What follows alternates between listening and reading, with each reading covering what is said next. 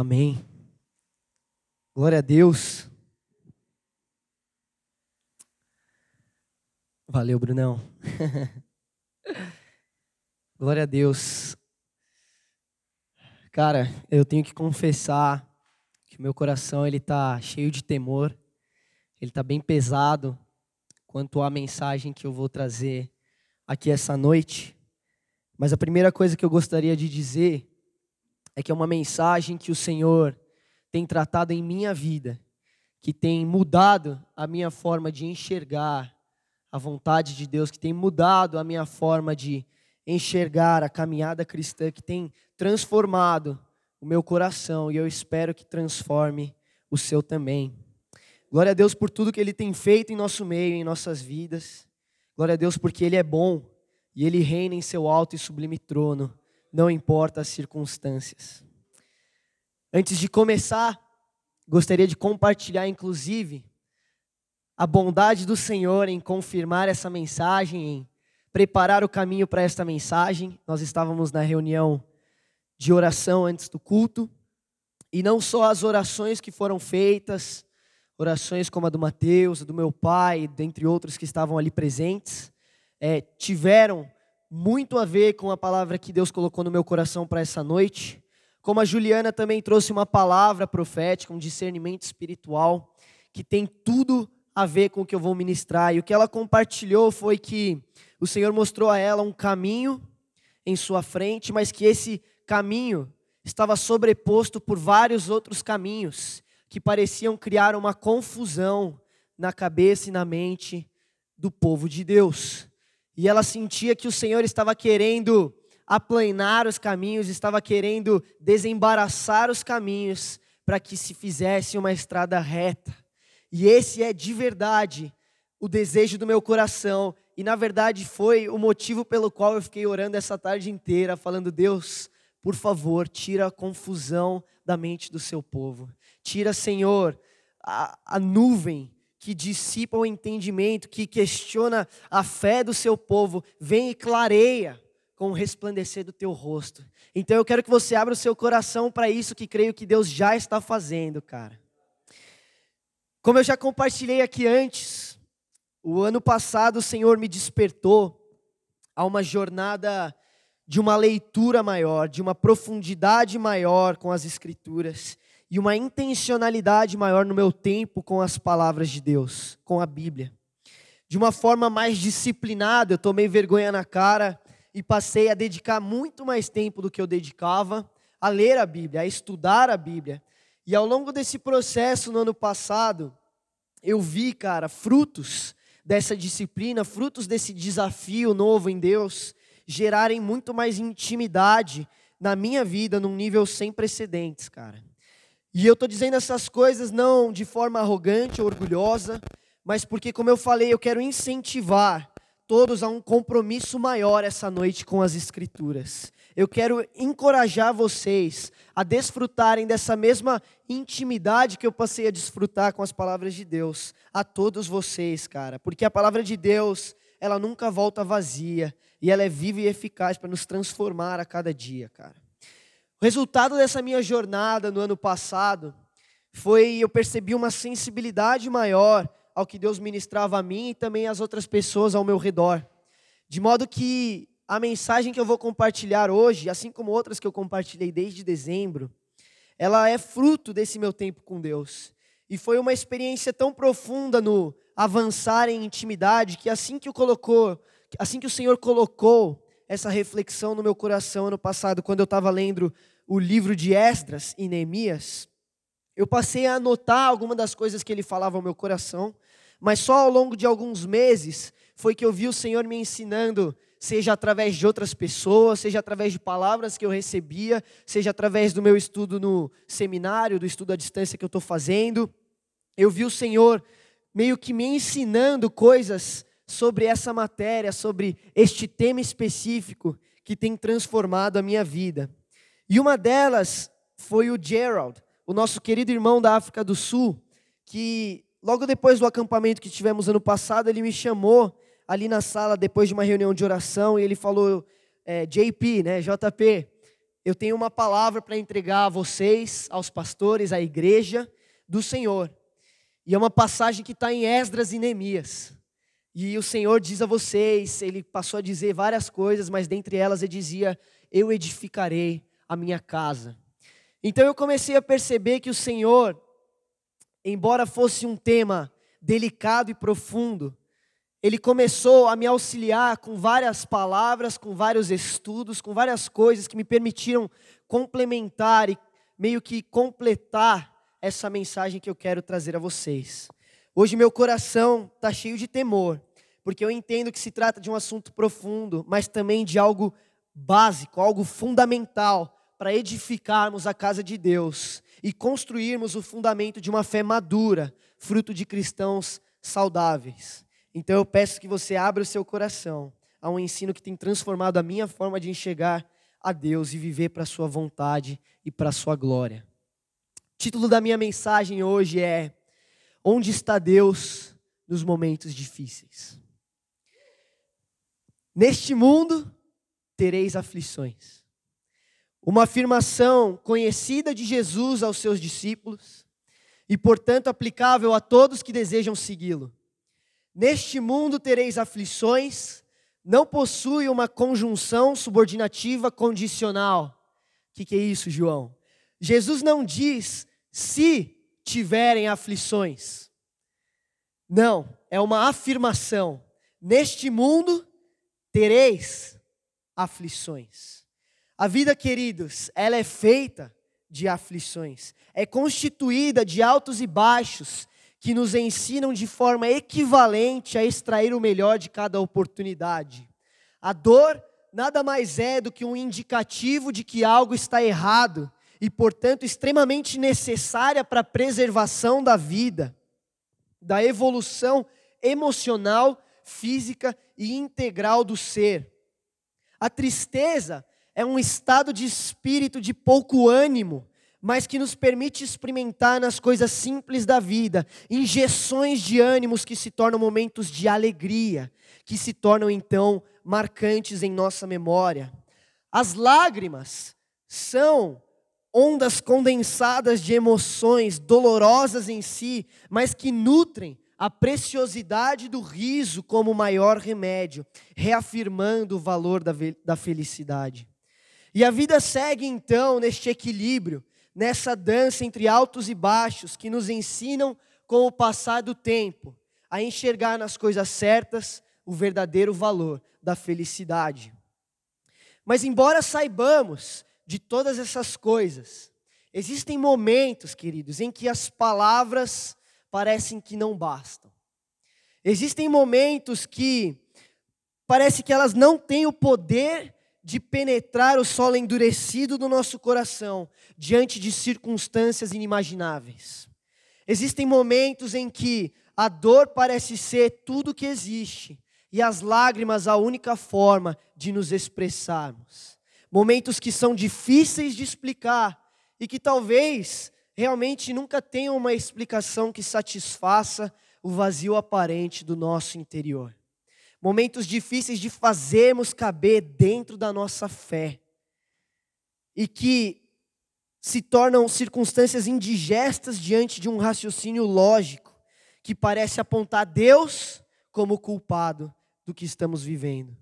Momentos que nos fazem duvidar ou da bondade de Deus, ou da soberania dele, do poder e controle dele sobre toda e qualquer situação momentos em que sofremos tentando enxergar a vontade de Deus em meio a tanta dor. E eu lembro de certo dia ler uma reportagem sobre uma família de missionários, uma notícia de um casal com uma filha que deixou seu país, conforto, família, e estava há alguns anos fazendo uma obra missionária em um país do Oriente Médio, onde de um dia para o outro se deparou com a notícia de que a sua filha que havia ido servir com eles fora assassinada. Eu passei a me colocar no lugar daqueles pais, passei a tentar imaginar a tristeza inexprimível, os conflitos internos, as perguntas que aquela família não deveria estar se fazendo ao ver a vida da sua filha se esvair. e conflitos que não importam o consolo ou a resposta que recebessem, não teriam o poder de trazer de volta sua filha amada. E se eles não tivessem viajado? E se eles não tivessem escolhido a, aquela cidade? E se eles não tivessem saído de casa aquele dia? Tantas possibilidades que em nossa razão parecem espremer o coração que luta para continuar acreditando que, mesmo diante de tantas variáveis, Deus continua bom. Momentos como esses são difíceis de explicar, e na tentativa de oferecer algum tipo de consolo, ouvimos frequentemente frases como: Deus sabe de todas as coisas, ou Deus tem um plano para a sua vida, ou Deus, é, a vontade de Deus é sempre perfeita. Mas essas frases que supostamente deveriam nos trazer consolo, acabam gerando um conflito ainda maior na vida daqueles que enfrentam circunstâncias que não aparentam demonstrar essas verdades e a bondade de Deus. E é sobre isso que eu quero falar essa noite. Abre comigo em Esdras 1, nós vamos ler um pouco do primeiro capítulo, e para você entender um pouco do panorama do livro, eu vou passar para o capítulo 4 e depois o primeiro versículo do capítulo 5. Mas abre comigo em Esdras 1.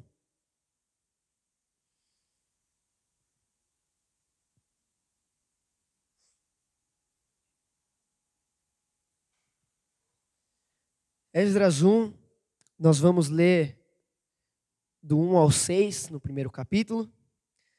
A palavra do Senhor diz assim: estou lendo na nova versão transformadora. No primeiro ano de Ciro, rei da Pérsia, o Senhor cumpriu a profecia que havia anunciado por meio de Jeremias.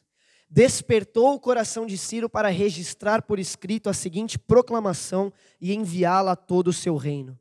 Assim diz Ciro, rei da Pérsia: O Senhor, o Deus dos céus, me deu todos os reinos da terra. Ele me encarregou de lhe construir um templo em Jerusalém, em Judá quem pertence ao povo de Deus, volte a Jerusalém, em Judá, para reconstruir o templo do Senhor, o Deus de Israel, que habita em Jerusalém, e que seu Deus esteja com vocês. Onde quer que se encontre esse remanescente judeu, que seus vizinhos ajudem com as despesas, dando-lhes prata e ouro, suprimentos e animais, além de ofertas voluntárias para o templo de Deus em Jerusalém. Então o Senhor despertou o coração dos sacerdotes, dos levitas e dos chefes das tribos de Judá e Benjamim, para que fossem a Jerusalém e reconstruíssem o templo do Senhor. Todos os seus vizinhos ajudaram, dando-lhes utensílios de prata e ouro, suprimentos e animais. Também lhes deram muitos presentes, valiosos, além de todas as ofertas voluntárias. Capítulo 4 versículo 1, oferece o momento anticlímax e diz: Os inimigos de Judá e Benjamim souberam que os exilados estavam reconstruindo o templo do Senhor, o Deus de Israel. E o que acontece? Eles enviam uma carta ao rei da Pérsia perguntando se eles deveriam estar fazendo aquilo. E aí o versículo 4 e 5 mais para frente nos dizem então os habitantes da região tentaram desanimar e amedrontar o povo de Judá para que não continuassem a construção. Subornaram agentes para trabalhar contra eles e frustrar seus planos. Isso prosseguiu durante todo o reinado de Ciro, rei da Pérsia, até que Dário, rei da Pérsia, subiu ao poder. E nós vemos o resultado desse conflito lá no versículo 24, dizendo o seguinte: Assim a obra no templo de Deus em Jerusalém foi interrompida e ficou parada até o segundo ano do reinado de Dário, rei da Pérsia. Nessa época, os profetas Ageu e Zacarias, filho de Ido, profetizaram aos judeus de Judá e Jerusalém, falavam em nome do Deus de Israel, que estava sobre eles. Feche os seus olhos, vamos orar comigo. Senhor Deus, nós te louvamos porque o Senhor é santo e reina em seu alto e sublime trono. Te agradecemos, Deus, pelo privilégio de nos reunirmos como teu povo e te adorar como teu povo. Senhor, e eu oro para que esta noite o Senhor venha com a tua palavra, o Senhor venha com a autoridade das suas escrituras, o Senhor venha com uma revelação do teu coração sobre a vida do teu povo, Deus, para que as mentes sejam transformadas e renovadas, para que o entendimento do seu povo seja transformado essa noite, de modo, Deus, que ofereçamos a ti um culto racional, que é a entrega de todo o nosso ser, de todo o nosso corpo, não importa a circunstância ou o momento de vida que vivemos. Eu oro, Senhor, desperta em nosso coração uma sede e uma fome de compreender mais da tua vontade, de compreender mais da tua palavra e de sermos, Deus, transformados à imagem do seu filho, à medida, Deus, que contemplamos mais de quem tu és. Em nome de Jesus, Deus. Em nome de Jesus. Aperta o cinto e eu peço que você estenda graça comigo, porque essa mensagem é um condensado, é um comprimido de muitas coisas que Deus tem ministrado ao meu coração. Então eu peço que você estenda paciência e graça a mim à medida que eu corro, para não me demorar muito sobre esses assuntos. Eu pulei de versículos em versículos pela forma como Esdras e Neemias é escrito. Antes de entrar nos capítulos específicos que lemos e tratar da mensagem em questão, eu preciso dar a vocês uma vista panorâmica e geral sobre o livro de Esdras, sem a qual é muito difícil entender como esse livro e a história que ele relata se encaixa nos planos de Deus para o seu povo e para a sua história de redenção. A primeira coisa que é legal entendermos é que Esdras e Neemias, na verdade, e também na cultura judaica, eles eram inicialmente um livro só não eram dois livros. Se tratam de relatos paralelos da mesma história e que possuem algumas intersecções de tempo que nos permitem enxergar, de forma geral, a história como ela acontece numa ordem cronológica.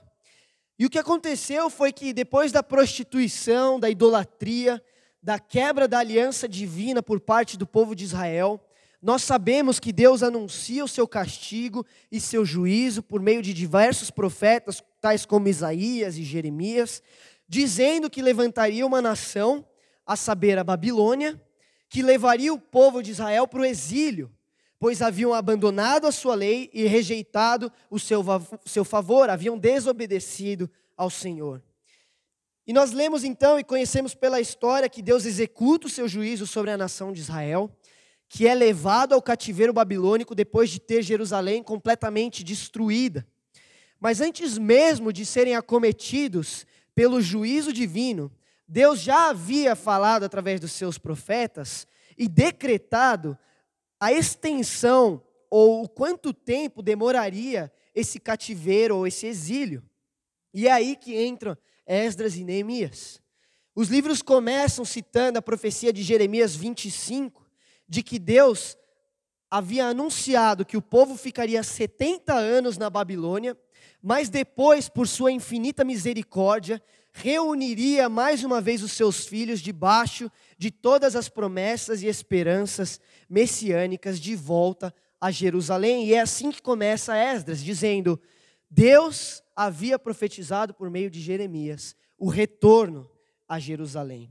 E esse é o contexto dos livros, que relatam o cumprimento dessa profecia, que relatam que o Senhor traria de volta o seu povo para casa, contando a história do retorno dos judeus em três etapas, sob três lideranças diferentes.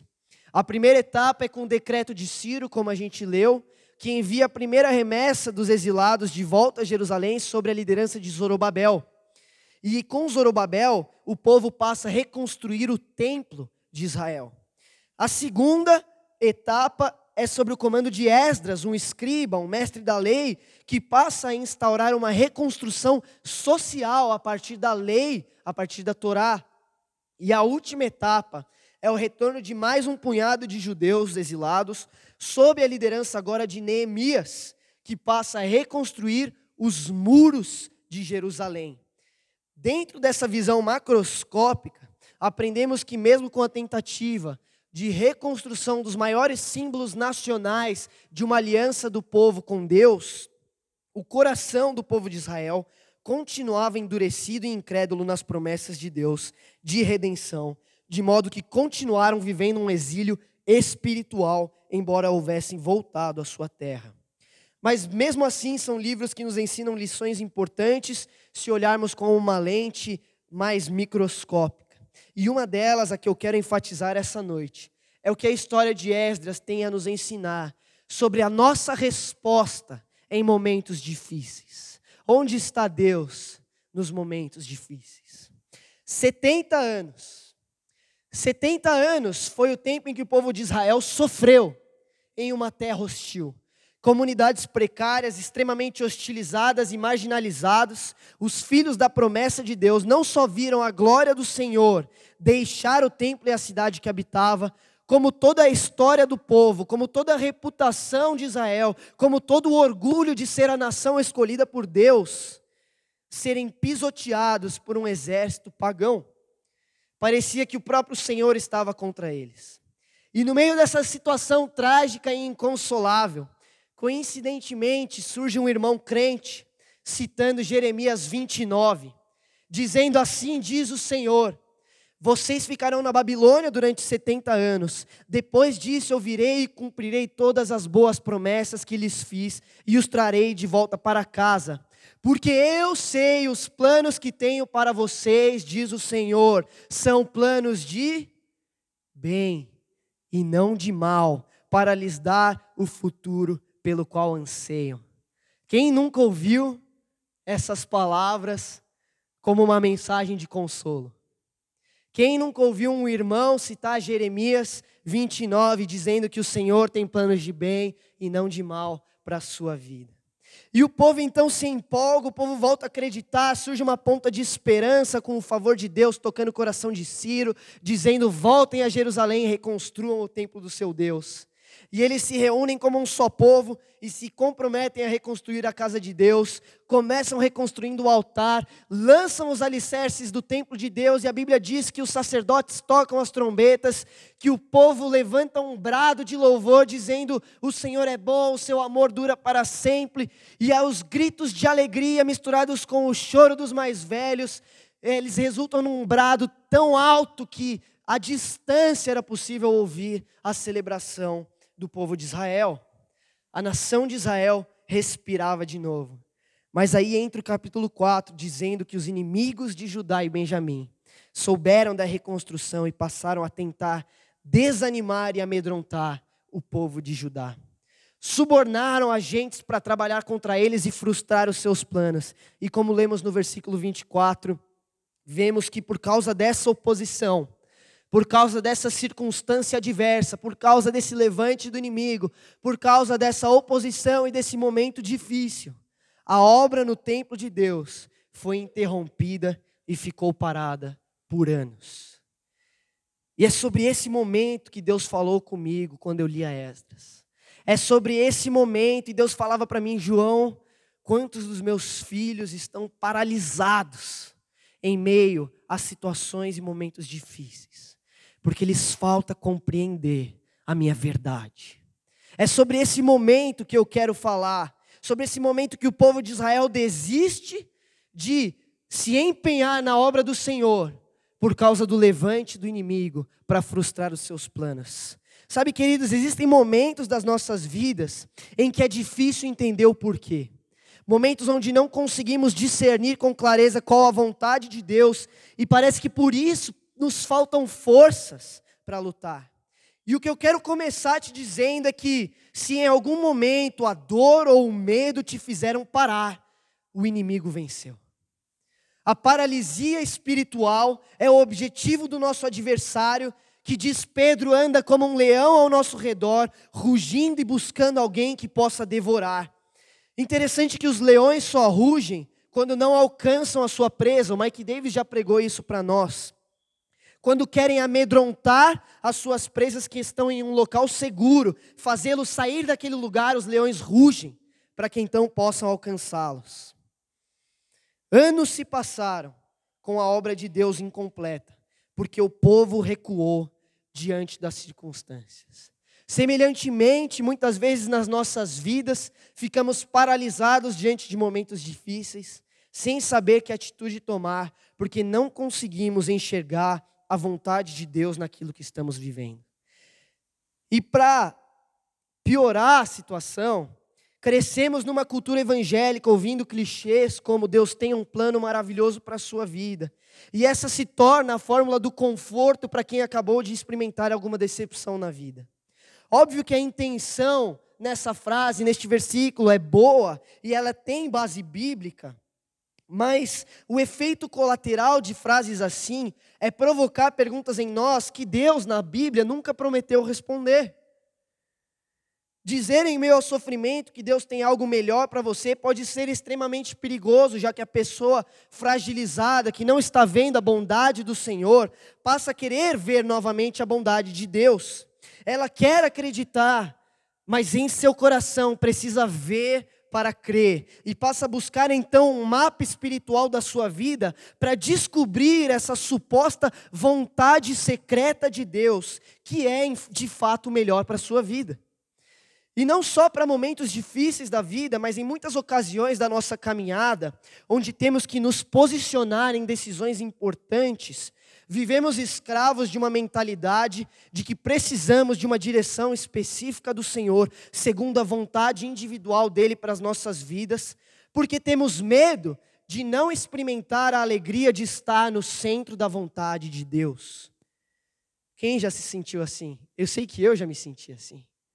Há algo muito nobre nesse desejo de querer estar na vontade de Deus, e a gente não pode negligenciar isso. É algo próprio de quem ama o Senhor e deseja genuinamente agradá-lo. Mas é um entendimento que gera uma espiritualidade perigosa, pois muitas vezes acaba também por nos paralisar à espera de um sinal, de um milagre, de uma palavra profética, de um sonho, de algo subjetivo que nos motive a crer. A verdade é que muitas vezes, diante de tais circunstâncias, desejamos um conhecimento antecipado da vontade de Deus, porque no fundo queremos ser poupados do sofrimento. No fundo, queremos ser livres das consequências negativas ou isentos da responsabilidade de escolher bem ou mal. Buscamos viver por fé, ou por vista e não por fé. Muitas vezes ficamos exigindo de Deus um trailer antecipado do filme das nossas vidas para nos tranquilizar de que Ele está no controle. No fundo, queremos um conhecimento antecipado das situações para não errarmos, para termos uma vida livre de tropeços e, de uma certa forma, um grau de controle sobre a nossa vida que se torna um ídolo em nosso coração. Esse é o caminho da vida natural. Querer ser poupado de todo desconforto, perda ou dor, tudo que nos possa causar sofrimento. Queremos viver em torno de nós mesmos, como Mateus pregou, em torno do nosso ego. Queremos ser o centro do universo e nossa busca pela vontade de Deus nas circunstâncias passa a ter a ver com controle, conforto e fazer desse mundo o nosso lar. O problema não é que não conhecemos o versículo de João 16, dizendo que neste mundo teríamos aflições. O problema é que queremos abrir mão da parte que fala de aflições e não abrir mão da parte que fala neste mundo. Deixa eu te dizer, Deus não é sádico ou um tirano que gosta de nos ver sofrer, mas o sofrimento nos cerca porque vivemos em um mundo caído e em rebelião a Deus. Quando somos alcançados pelo seu amor, Deus não nos retira deste mundo, mas nos dá graça para vencê-lo. Segundo os padrões do mundo, ser bem-sucedido na vida é viver uma vida sem perdas, sem aflições, sem fracasso, sofrimento, sem angústia. Mas na perspectiva divina, porém, sucesso é ter paz com Deus mediante Jesus Cristo paz que é fruto de uma confiança absoluta em Deus, em seu caráter santo, em sua providência soberana, sabendo que em todas as coisas ele coopera para o bem dos que o amam, como diz Romanos 8. O problema, queridos, é que como afirma Kevin DeYoung, em seu livro Faça Alguma Coisa, somos obcecados pelas coisas sobre quais Deus nunca prometeu se manifestar e ao mesmo tempo gastamos pouco tempo em todas as coisas que Deus já nos revelou na Sua palavra. Sabe, em Atos, os discípulos perguntam a Jesus: Jesus, você ressuscitou, você é de fato o Messias. Quando vai ser o final dos tempos? Quando o Senhor vai restaurar Israel? E eu imagino Jesus respondendo em toda a sua mansidão: Filhinhos, quanto às datas, o tempo, nem o filho sabe, só o pai. Olha que precioso isso, cara. O que Jesus está ensinando aos seus discípulos é o coração de um filho que vive em completo abandono aos braços do pai. Que Jesus, mesmo sendo Deus, se esvaziou da sua glória, da sua divindade e confia ao Pai coisas que estão sob o cuidado e a vontade do Pai. Ele ensina o coração de um filho, mesmo sendo Deus, confia tempos e circunstâncias à vontade do Pai, sabendo que o bom pastor é suficiente, seja em pastos verdejantes ou no vale da sombra da morte, seja no Éden ou no Getsemane. A nossa reação diante de tempos difíceis não deveria ser duvidar da bondade do Senhor, mas confiar no caráter do nosso Pai. Somos rápidos em nos perguntar o porquê, o porquê, Deus, porquê, mas muitas vezes a pergunta certa é o para quê, Deus? Como, Deus? Como essa situação? Sabe, porque Deus, em Sua infinita bondade, já nos deu a resposta. A vontade eterna de Deus não está oculta a nós. Deus já revelou nas Escrituras e nos revelou o mistério da Sua vontade de acordo com o bom propósito que Ele estabeleceu em Cristo, isto é, de fazer convergir em Cristo tudo quando existe, todos os elementos que estão no céu, como os que estão na terra, na dispensação da plenitude dos tempos. Efésios 1, 9 e 10. Paulo diz Irmãos, Deus já revelou a sua vontade eterna. Desde o princípio da fundação da terra, a sua vontade é uma: fazer convergir em Cristo todas as coisas. Pelo fato de estarmos neste mundo, irmãos, temos aflições, mas pelo fato de estarmos em Jesus, temos paz, mesmo em meio às aflições. A cura da paralisia, queridos, está em compreender que Deus já revelou a sua vontade a nós. A cura da dor, meus irmãos, nem sempre é sofrer pedindo para Deus falar com você, mas é encontrar a liberdade de saber que Deus já falou com você. Filipenses nos chama a ter o mesmo sentimento que houve em Cristo Jesus e a percorrer o mesmo caminho que ele percorreu, de confiar na vontade soberana de Deus, mesmo que isso nos custe tudo. Paulo, em 2 Coríntios 4, diz: Por isso não nos desanimamos, ainda que o nosso exterior esteja se desgastando, o nosso interior está sendo renovado todos os dias pois nossa tribulação leve e passageira produz para nós uma glória incomparável de valor eterno, pois não fixamos o olhar nas coisas visíveis, mas naquelas que não se veem, pois as visíveis são temporárias, ao passo que as que não se veem são eternas. Nós precisamos gastar mais tempo com o que Deus já revelou do que passar horas sofrendo, angustiado, tentando descobrir um trailer antecipado das nossas vidas para nos poupar de um sofrimento. Se Jesus confiava o tempo, a hora, o dia a Deus, nós também podemos confiar no bom pastor. Voltando a Esdras, no versículo 1 do capítulo 5, Esdras fala que naquela época, Deus falou ao seu povo através de Ageu. E sabe qual era a mensagem de Ageu, meu irmão? Ageu 1 diz assim: Assim diz o Senhor dos Exércitos: Este povo diz: Ainda não chegou a hora de reconstruir a casa do Senhor. Por que vocês vivem em casas luxuosas enquanto minha casa continua em ruínas? Agora subam as colinas, tragam madeira e reconstruam minha casa. Então me alegrarei nela e serei honrado, diz o Senhor. E diz a Bíblia que em Esdras que Zorobabel, os sacerdotes e todo o remanescente do povo obedeceram à mensagem do Senhor.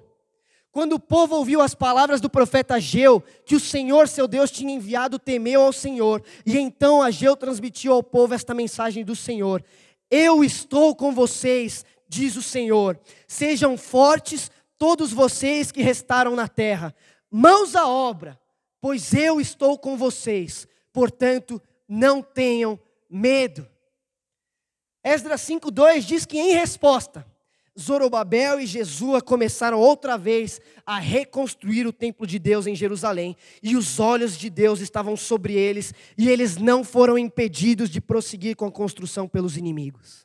E o texto segue a contar que os inimigos enviaram cartas ao rei persa pedindo para a construção parar, mas o rei persa não só foi favorável a Israel, como mandou todos os inimigos financiarem a construção e servirem o povo de Israel. Queridos, o medo paralisa, mas a cura está no movimento. Onde está Deus nos momentos difíceis? No mesmo lugar em que sempre esteve, em seu alto e sublime trono, esperando de nós a nossa obediência. A mensagem de Ageu ao povo de Israel foi simplesmente essa: quem mandou vocês pararem? Quem mandou vocês desanimarem? Mãos à obra. Mãos à obra.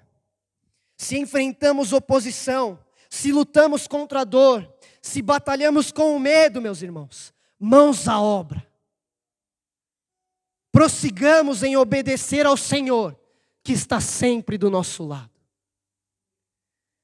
Queridos, a minha intenção com essa mensagem, e eu já vou encerrar, não é desanimar alguém ou minimizar o sofrimento de qualquer circunstância que você esteja vivendo.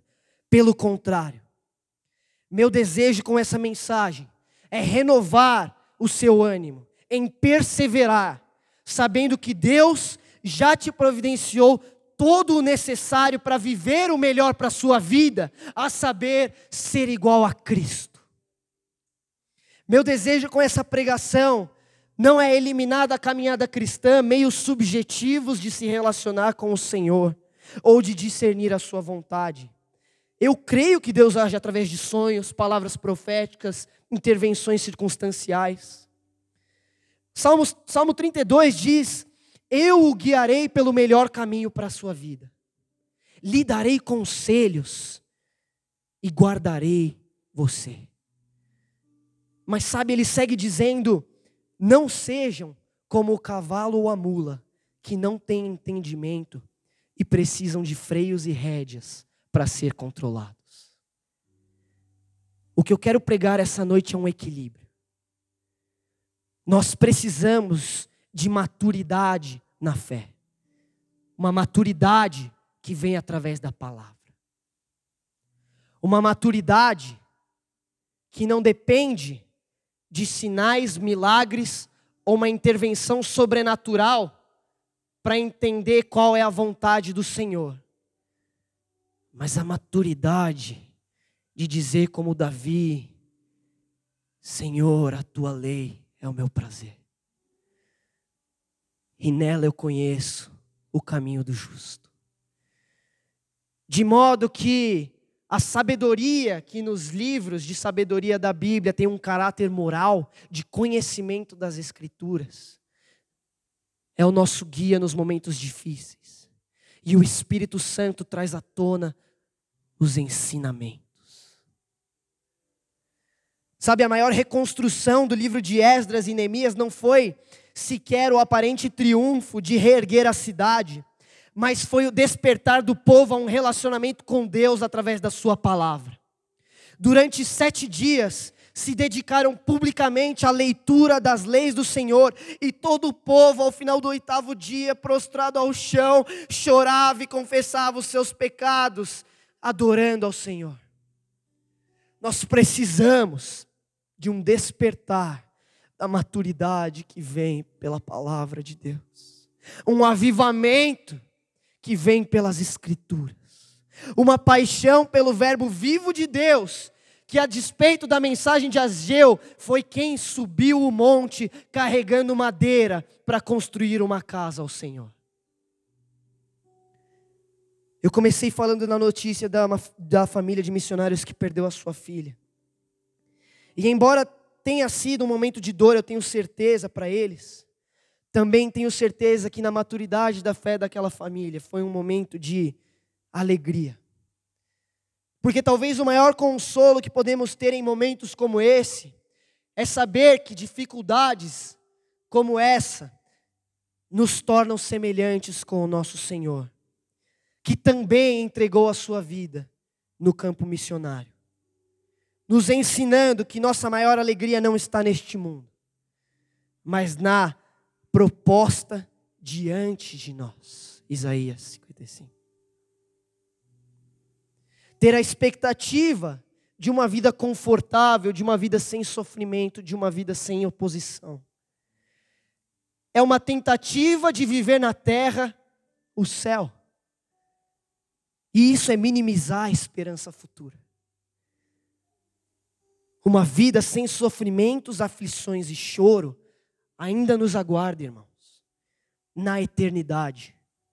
Mas até lá, o Senhor está mais interessado em nossa santidade e o nosso caráter moldado do que o nosso conforto no tempo presente que diante de toda e qualquer circunstância você saiba que Deus já te revelou o seu propósito eterno e te deu todo o necessário perseverar no ânimo e na paz do nosso Senhor que está sempre ao nosso lado. Onde está Deus nos momentos difíceis? no mesmo lugar que Ele está nos dias bons, em seu alto e sublime trono, trabalhando para nos fazer e conformar à imagem do Seu Filho. Porque afinal é isso que significa fazer cooperar todas as circunstâncias para o bem daqueles que amam o Cordeiro. Que vira para os seus discípulos e fala: não se preocupem quanto ao dia de amanhã. O meu Pai que estás no céu cuida do lírio e dos pássaros. Não cuidará também de você.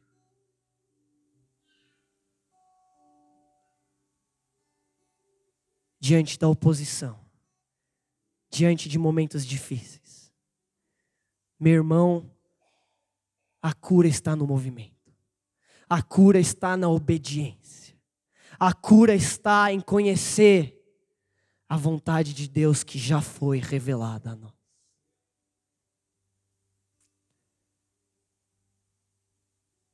Minha família sempre teve um ditado e meu pai me ensinou desde pequeno. Quer saber quem são aqueles que têm a vida em pedaços ou aqueles que têm a vida inteira, sólida? Os que têm a Bíblia inteira, impecável, têm a vida em pedaços. Mas quando você vê alguém que tem a Bíblia caindo aos pedaços, você pode ter a certeza que a vida dele está inteira. Meus irmãos, o meu desejo essa noite é despertar em você uma fome de deixar a sua Bíblia em pedaços, de abrir tantas vezes esse livro, de mergulhar tantas vezes nesse livro, que vai precisar de remendos, que vai precisar de uma nova, que não vai precisar de palavras proféticas ou discernimentos sobrenaturais para saber qual é a vontade de Deus, porque ela está inscrita no seu coração de modo que vai chegar o dia que você nem precisará do papel. Mas o Espírito Santo, o Consolador, vai trazer à memória tudo que precisa ser trazido à memória no momento oportuno. Onde está Deus nos momentos difíceis?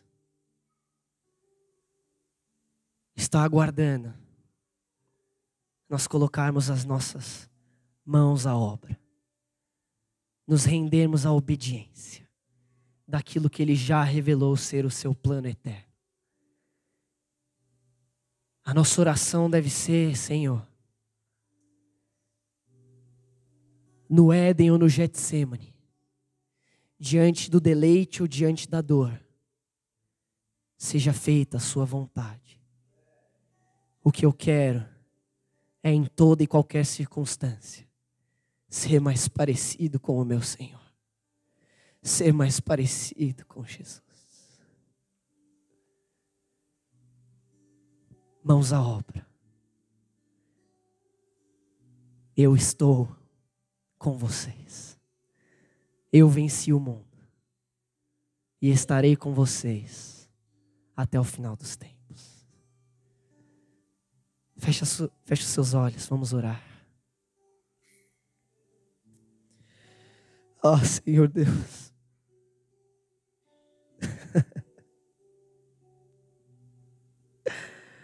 o Senhor conhece cada vida aqui. O Senhor conhece cada, cada história, cada momento, cada dificuldade, cada circunstância. Senhor, eu oro essa noite. Vem com teu espírito. Vem com teu espírito consolar os corações desanimados. Vem, Senhor, soprar ânimo. Vem, Senhor, soprar obediência. Vem, Senhor, soprar fome e sede da tua palavra, de conhecer a tua vontade. Ah, Senhor, a tua palavra em Romanos 12 diz para nos entregarmos como sacrifício vivo, para então conhecer a tua vontade, não para exigir a tua vontade, para depois nos entregarmos como sacrifício vivo. Então, Senhor, essa noite eu oro, desperta uma fé que confia, desperta uma fé livre, Senhor, de experiências subjetivas, desperta uma fé, Deus, que não depende de alimentos infantis, que não depende, Senhor, de momentos sobrenaturais, mas uma fé que se alimenta de coisas sólidas, que se alimenta da tua palavra, Deus, e pela tua palavra sabe que em toda e qualquer circunstância o Senhor age para o bem daqueles que te amam, Deus. Eu oro, desperta no teu povo uma proatividade, uma coragem, uma perseverança na qual se encontra a vida. Desperta no teu povo, Senhor, um desejo de, em meio à oposição, vencer pela obediência à tua palavra, vencer pelo conhecimento das tuas escrituras, vencer e colocar as mãos à obra, Senhor, para edificar uma casa ao Senhor. Deus, desperta no teu povo essa noite aqueles que têm a coragem de cortar e carregar madeira, subindo o monte, Deus, para edificar a sua casa, Deus. Desperta aqueles que em meio ao Éden, ao Getsemane, diante da dor ou diante do deleite, sabem que o Senhor é um bom pastor, que sabem que o Senhor cuida dos nossos dias, que o Senhor nos conhece desde o ventre da nossa mãe e que tudo o que precisamos saber, o Senhor já nos revelou, de que tudo que precisamos conhecer para construir a sua casa e avançar no teu reino, já está revelado na tua palavra, Deus, como foi com Etras e Neemias, Senhor. Ah, Senhor, renova nossa mente, renova nossa fome pela Sua palavra, renove, renova, Senhor, um desespero por conhecer a Tua vontade, por conhecer aquilo que já está revelado, por saber, Deus, aplicar todas as suas leis morais, os teus preceitos, os teus ensinamentos, em qualquer circunstância da nossa vida. Ah, Senhor Deus, eu oro, desperta o seu povo essa noite. Desperta o seu povo essa noite. Desperta o seu povo essa noite. Desperta.